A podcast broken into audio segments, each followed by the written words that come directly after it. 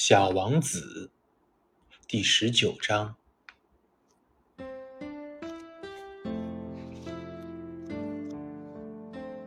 国王说道：“如果我命令一个将军像一只蝴蝶那样从这朵花飞到那朵花，或者命令他写作一个悲剧剧本，或者变成一只海鸟。”而这位将军接到命令不执行的话，那么是他不对，还是我不对呢？那当然是您的不对。小王子肯定的回答：“嗯，一点儿也不错。向每个人提出的要求，应该是他们所能做到的。”权威首先应该建立在理性的基础上。如果命令你的老百姓去投海，他们非起来革命不可。我的命令是合理的，所以我有权要别人服从。那么我提出的日落呢？小王子一旦提出一个问题，他是不会忘记这个问题的。日落吗？你会看到的，你一定要太阳落山。不过，按照我的统治科学，我得等到条件成熟的时候。这要等到什么时候呢？小王子问道。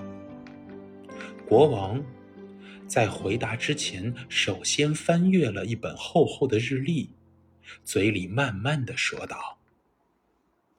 嗯嗯，日落大约在今晚七点四十分的时候，你将看到我的命令一定会被服从的。小王子又打起了哈欠来，他遗憾没有看到日落，他有点厌烦了。他对国王说。我没有必要再待在这儿了，我要走了。这位因为刚刚有了一个臣民而十分骄傲自得的国王说道：“你别走，别走，我任命你当大臣。什么大臣？嗯，司法大臣。可是这儿没有一个要审判的人呢。”很难说啊，国王说道。